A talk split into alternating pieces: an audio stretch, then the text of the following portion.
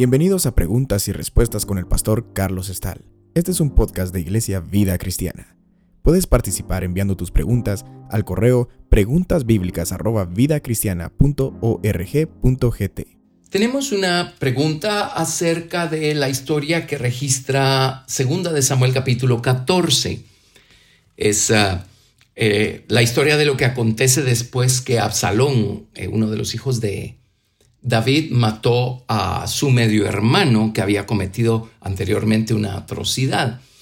Y esta pregunta tiene que ver con una mujer que fue enviada a David por el rey Joab, básicamente a interceder por Absalón, y a la conducta y a la respuesta del rey David. Así es que la pregunta es extensa, no la voy a repetir, pero vamos a comentar este momento en la historia y uh, a comentar acerca de la conducta de esta mujer o de las palabras de esta mujer a David y del principio espiritual que hay detrás de todo lo que fue dicho acá. La historia realmente comienza en 2 Samuel capítulo 13.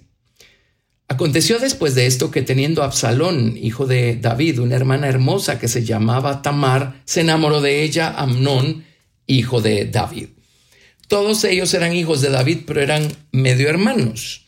Voy a hacer un paréntesis acá y les voy a leer en Primera de Crónicas capítulo 3, a partir del verso 1, el uh, listado de hijos que tuvo David.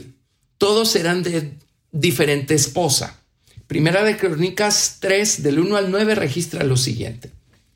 Estos son los hijos de David que le nacieron en Hebrón. Amnón, el primogénito, de Ahinoam Jezreelita. El segundo, Daniel, de Abigail, la de Carmel. El tercero, Absalón, hijo de Maaca, hija de Talmai, rey de Jesús. Ya ubicamos a Amnón acá. Amnón era el primero de todos, era el mayor. Eh, él es el que se enamoró de Tamar, la hermana de Absalón. Luego Absalón era el tercer hijo, en orden era el tercer hijo de David, era de otra madre. Absalón era hijo de Maaca. Eh, él es el hermano de Tamar, a quien ofendió Amnón el primero, ¿verdad? Eh, Absalón, hijo de Maaca, hija de Talmai y rey de Jesús. El cuarto hijo de David era Adonías, hijo de Hagit. El quinto, Seftaías, de Abital. El sexto, Itream, de Egla, su mujer. Estos seis le nacieron en Hebrón, donde reinó siete años y seis meses. Y en Jerusalén reinó treinta y tres años. Estos cuatro le nacieron en Jerusalén. Y estos otros cuatro los enumera son Simea, Sobab, Natán y Salomón, hijo de Betsúa, hija de Amiel. Y otros nueve. Ibhar, Elisama, Elifelet, Noga, Nefeg, Jafía, Elisama, Eliada y Elifelet.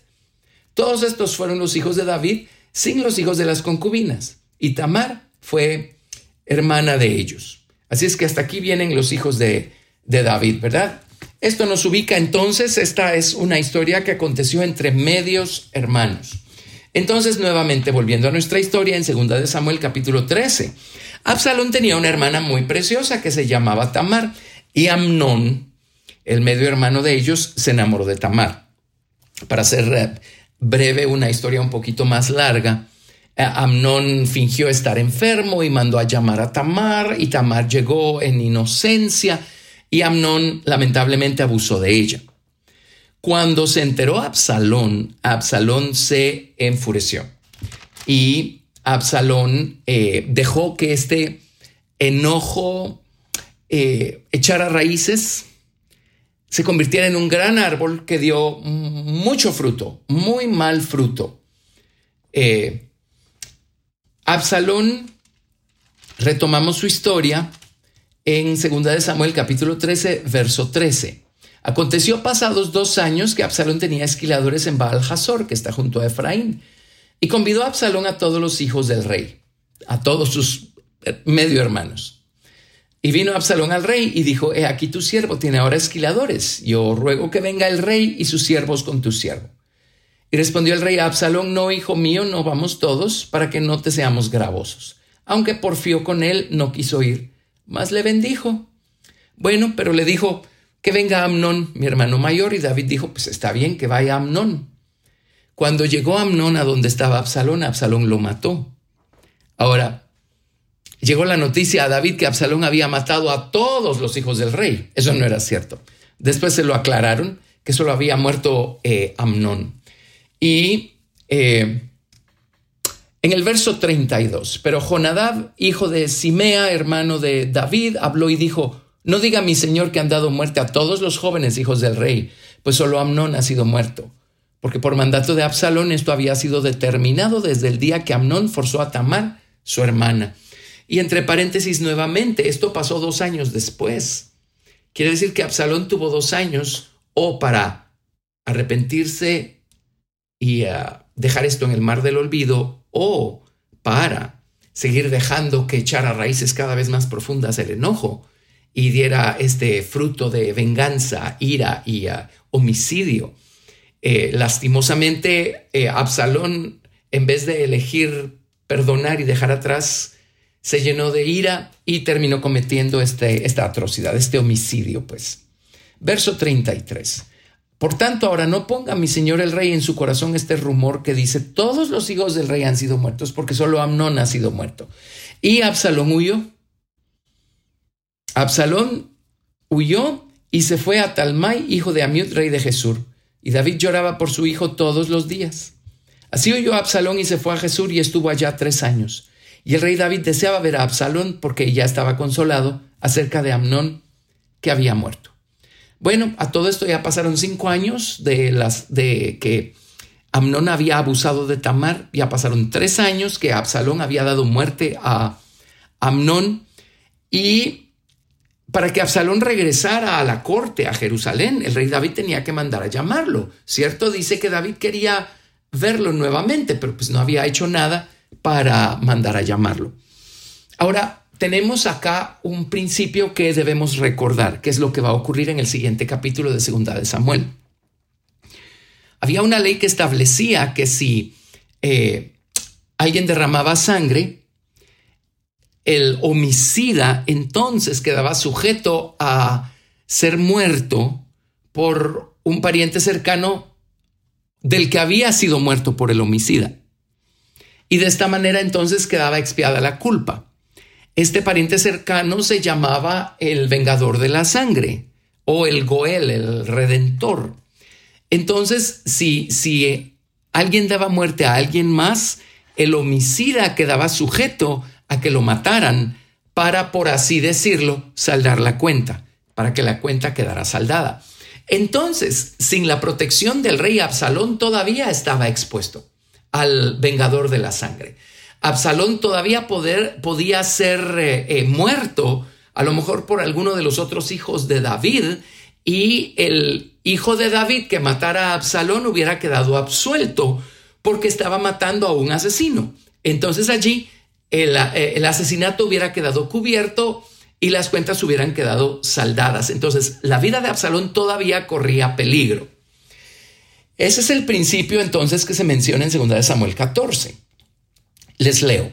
Conociendo Joab, hijo de Sarbia, que el corazón del rey se inclinaba por Absalón, envió Joab a Tecoa y tomó de allá una mujer astuta y le dijo, yo te ruego que finjas estar de duelo y te vistas ropas de luto y no te unjas con óleo, sino preséntate como una mujer que desde mucho tiempo está de duelo por algún muerto y entrarás al rey y le hablarás de esta manera. Y puso Joab las palabras en su boca. Entonces la mujer, esto ya es comentario mío, no estoy citando en este momento, pero la mujer fue con David y creó toda una historia, ¿verdad? Siguiendo las instrucciones que le había dado Joab. Y le dijo, yo soy viuda, murió mi esposo, tengo dos hijos que se enojaron el uno con el otro y un hijo mató al otro hijo. Entonces resulta ser que ahora el hijo vivo es homicida. Esto significa que está expuesto y sujeto a ser muerto por el vengador de la sangre o algún otro pariente cercano. Así es que si el vengador de la sangre o el pariente cercano mata a mi hijo, que aunque es homicida, es el único que me queda, entonces voy a quedar completamente desamparada. Esa es la historia que le contó esta mujer. Por supuesto, era una invención de ella eh, porque Joab le dijo a la mujer que le dijera así a David.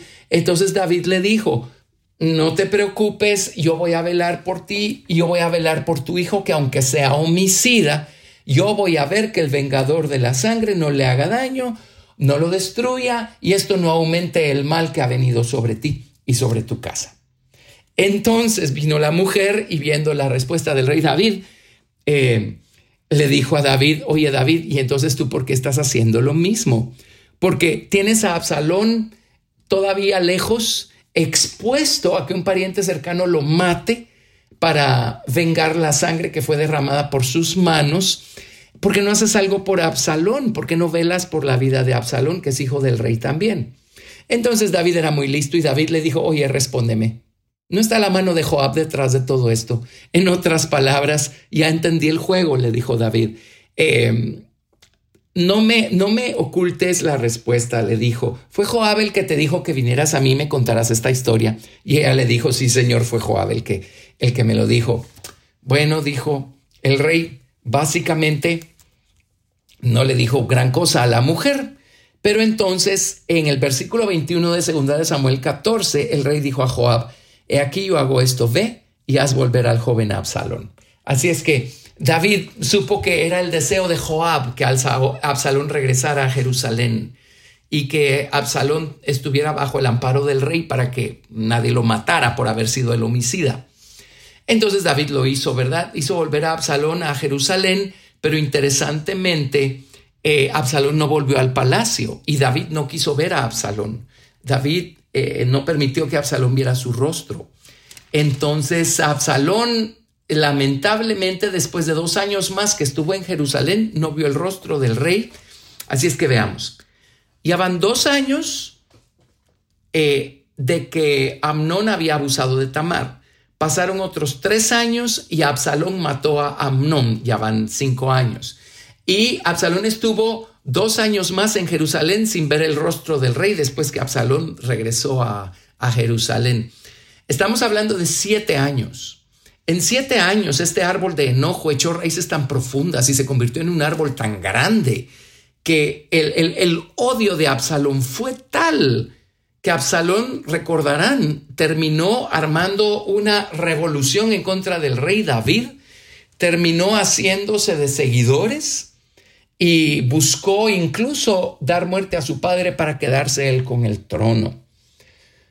Ahora, una de las preguntas que se nos hizo acá es si era la voluntad de Dios que Absalón regresara a Jerusalén. Bueno, el hecho es que Dios se valió de Absalón para castigar al rey David. Recuerden que el rey David ya había cometido una atrocidad también, y había tomado a eh, y había tomado por esposa a la esposa de Urías. Cuando Urías estaba en el frente de la batalla, eh, David se llegó a Betsabé y cuando se dio la noticia que Betsabé estaba eh, esperando hijo de David, entonces David mandó a llamar a Urías y creó todo un eh, escenario para tapar su pecado, pero no funcionó. Así es que mandó a Urías al frente de la batalla eh, con plena predisposición y, e intención y Urias fue muerto. Así es que David fue culpable no solamente de adulterio, sino de, homicidio también. Y ya el profeta le había dicho a David que aunque David se arrepintió después que el profeta vino y le hizo ver su pecado, le dijo, mire a David, este, nunca más se va a apartar la espada de tu casa. Y alguien dentro de tu propia casa va a hacer atrocidades. Así es que ya estaba profetizado que esto tenía que pasar. Es, es, parte del precio que pagó David por haber ofendido a Dios de manera tan profunda como lo hizo. Así es que pues al fin Dios estaba detrás de que Absalón regresara a Jerusalén y se levantara rebeldemente en contra de David y buscara sacarlo del trono. Por supuesto, David, sin ser perfecto, era una persona justa. En cambio, Absalón, pues obviamente no dio muchas señas de ser una persona justa. Al final, pues Absalón murió y David regresó al, al trono. Pero esta es la historia de Absalón y de lo que acontece en 2 de Samuel, capítulo 13 y capítulo 14. Una lección que debemos nosotros eh, eh, obtener de todo esto, pues, es que cuando suceden cosas que nos enojan, Enojarnos es una reacción natural, humana. Pero el problema es cómo vamos a manejar ese sentimiento, cómo vamos a manejar ese enojo. Si es justificado, pues habrá una causa y podemos ubicar la causa y señalarla con facilidad. A veces el enojo no es justificado. No podemos señalar con ah, certeza la causa. Pero necesitamos lidiar con nuestros enojos. Si no lidiamos con un enojo a tiempo, de inmediato, cuando la ofensa recién ha sido cometida, eh, corremos peligro de que este enojo se arraigue. El enojo es una tremenda semilla. Corremos peligro de que esa semilla se arraigue en nuestros corazones y eche raíces enormemente profundas y poderosas y luego nos haga eh, eh, generar sentimientos y acciones que terminen siendo destructivas.